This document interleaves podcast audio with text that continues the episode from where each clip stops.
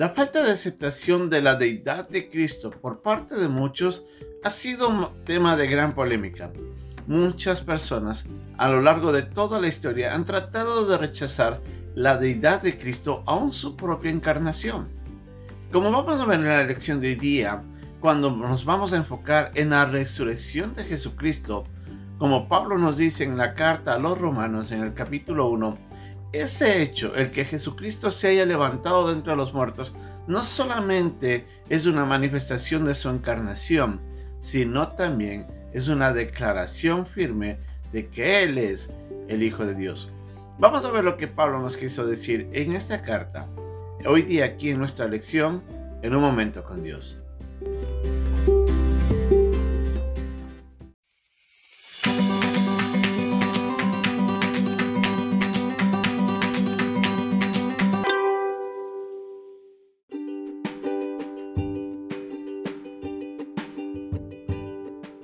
El pasaje de hoy día se encuentra en la carta a los romanos en el capítulo 1, versículos del 1 al 6.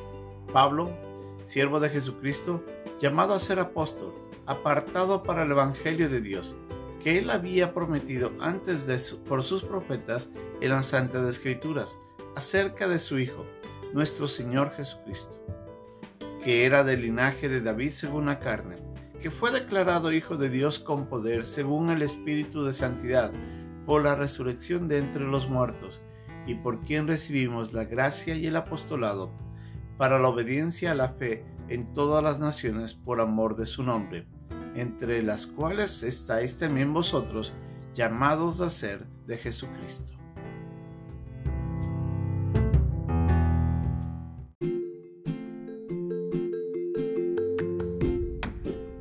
Como habíamos indicado inicialmente, la deidad de Cristo siempre ha generado polémicas.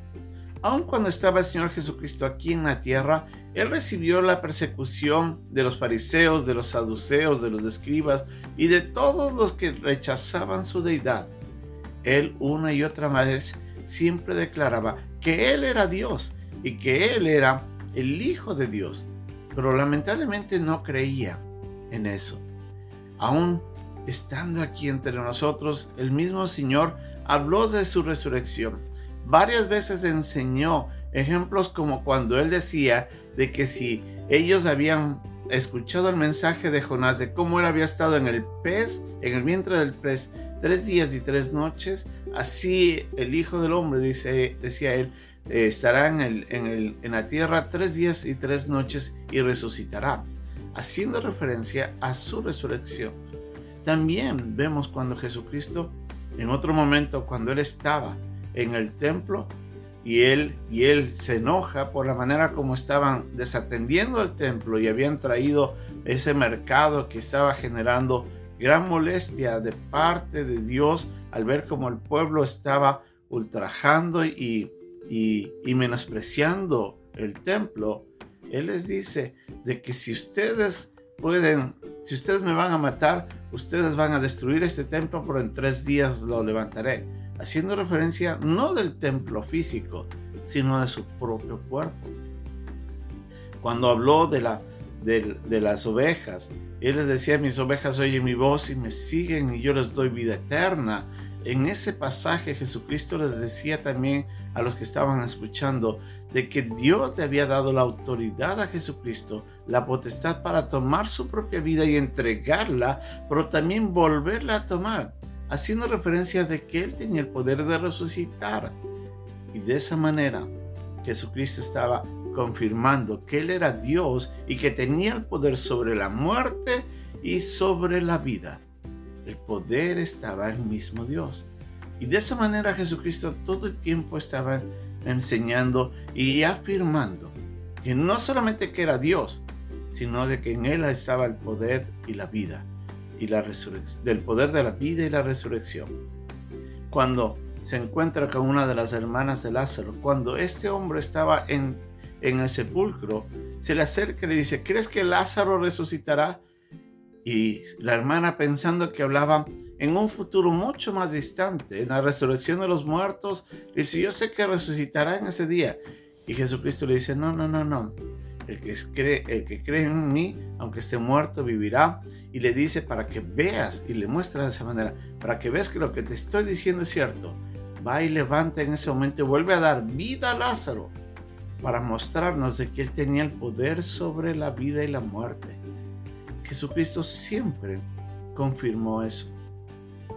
En el Evangelio, eh, perdón, en el pasaje que estamos estudiando hoy día, ahí en, en la carta a los romanos, el Evangelio, como el mismo Pablo lo dice, el Evangelio de Dios es el mensaje de este claro, de que Jesucristo se había encarnado a través del linaje de David, que había sido muerto, pero también había resucitado. Y es a través de su resurrección en la que se confirma o se declara, como él dice, que él era el Hijo de Dios. La resurrección de entre los muertos de Jesucristo, como realmente se dio, es un hecho que confirma no solamente la deidad de Cristo, sino que sus palabras fueron verdad y que toda promesa es cierta, es real.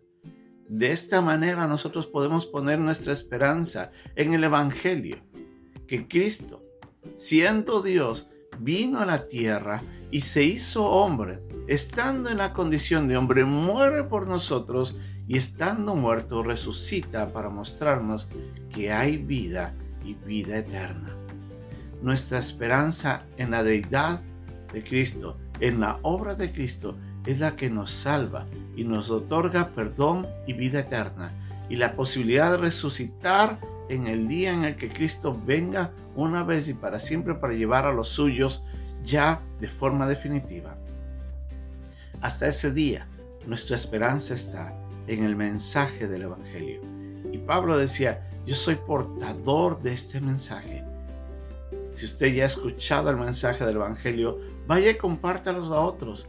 Y dígales, el mensaje se basa en que Cristo es Dios, que Él murió y que Él resucitó para darnos esperanza y perdón. Ese es el mensaje que ha transformado la vida de miles de millones de personas durante el tiempo que el Evangelio ha sido predicado, desde los primeros días con los discípulos hasta el día en el que Jesucristo venga. Nosotros somos llamados a llevar ese mensaje de las buenas nuevas. Sin Jesucristo y sin su resurrección no, habría esperanza, como nos dice la primera carta a los Corintios en el capítulo 15 fuéramos más bien dignos de conmiseración, como lo dice Pablo. Pero sí, Jesucristo resucitó y en eso nosotros podemos tener esperanza de que así como en Adán todos mueren, en Cristo todos serán vivificados. La resurrección de Jesucristo es la manifestación de su deidad y que su palabra y sus promesas son ciertas. Ponga su fe en Jesús como su Salvador. Que Dios le bendiga.